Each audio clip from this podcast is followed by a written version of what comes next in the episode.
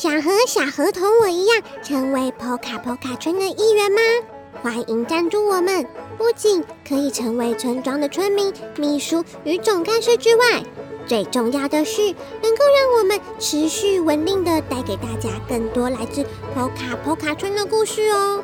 点击本集简介中的链接，看更多资讯吧！啊，差点忘了，还有机会可以听见隐藏版的故事哦！快来加入我们吧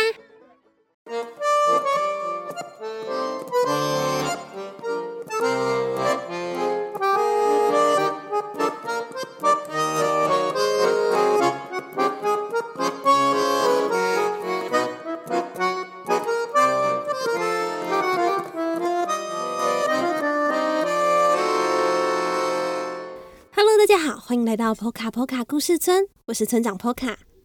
在这个节目里，我将跟大家分享村庄居民们发生的小故事。如果你喜欢我们的故事，欢迎订阅我们的 Podcast 节目 Poka 村长的故事时间，以及 YouTube 频道 Poka Poka 故事村。也请替我们分享节目给身旁的家人与朋友，让更多人认识我们哦。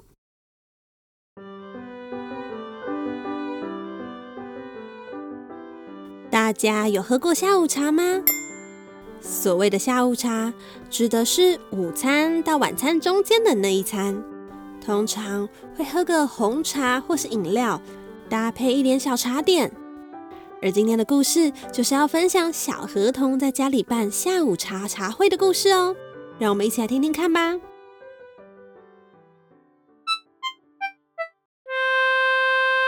迎来到小河童日记。今天的日记是七月十四日，小鸟出来唱歌的好天气。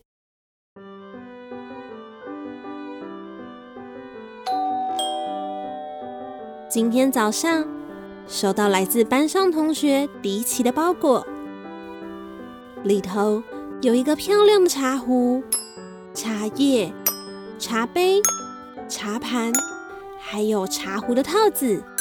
沙漏，以及能够装点心的盘子，还有一本使用说明书。这个是迪奇出的暑假作业。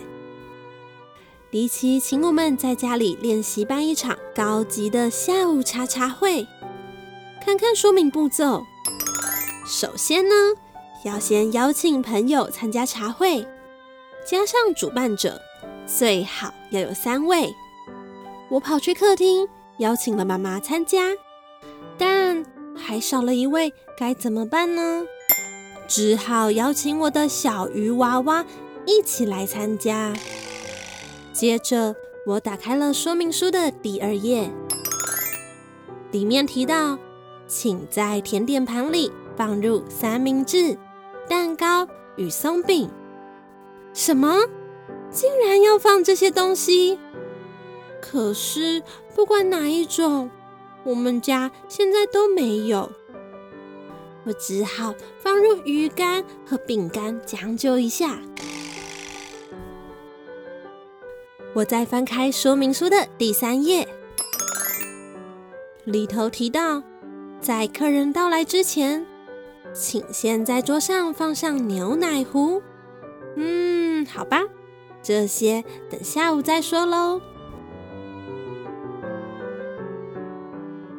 好不容易等到下午，妈妈和小鱼都坐在位子上，桌上也放好了甜点、牛奶壶、三个茶杯。我再翻到说明书的第四页，里头提到要将茶叶放进茶壶中，加入热水，并用茶壶的套子保温放置三分钟。约是沙漏倒过来一次的时间。就在我们等待沙漏漏完的时候，我继续看说明书的内容。里头写：请将茶杯的耳朵朝向右手边。哎，这个我刚刚没看到。仔细看看我们桌上的杯子，有的杯子的耳朵是朝向左边。也有的是朝上面，甚至还有的是朝向下面。不行不行，请大家都要放到右边才行。我又继续看了说明书，上面写，请先倒茶后再放牛奶。哎，妈妈，你在做什么？只看到妈妈在杯子里面倒了半杯的牛奶。听到我的阻止之后，她尴尬的说：“哈，那那要怎么办呢？把这些牛奶倒掉，好像太浪费了。”好吧，那我们只好假装没有这件事情好了。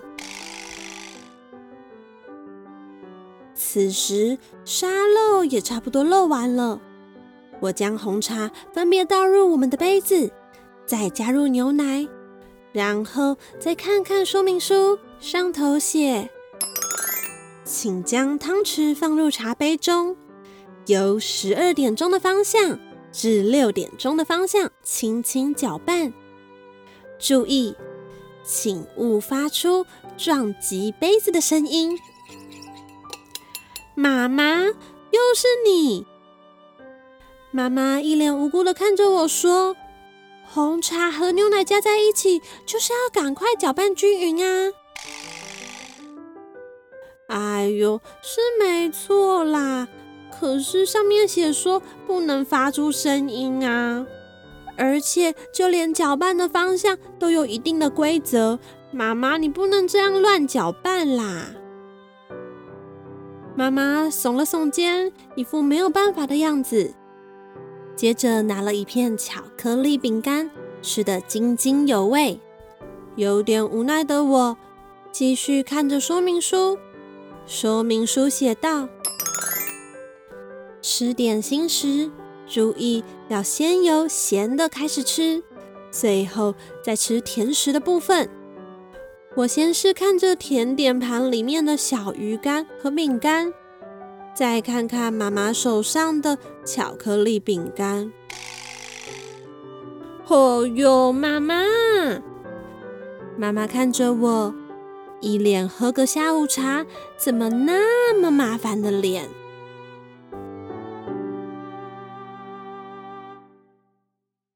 听完今天的故事之后，不知道大家想不想尝试也办一场高级的下午茶茶会呢？但要记得先熟读迪奇提供的说明书才行哦。好了，那如果你喜欢小河童，欢迎大家到各大网络书店购买《小河童成长系列绘本》，一共三册。那接下来呢，村长还有重要的消息要宣布哦。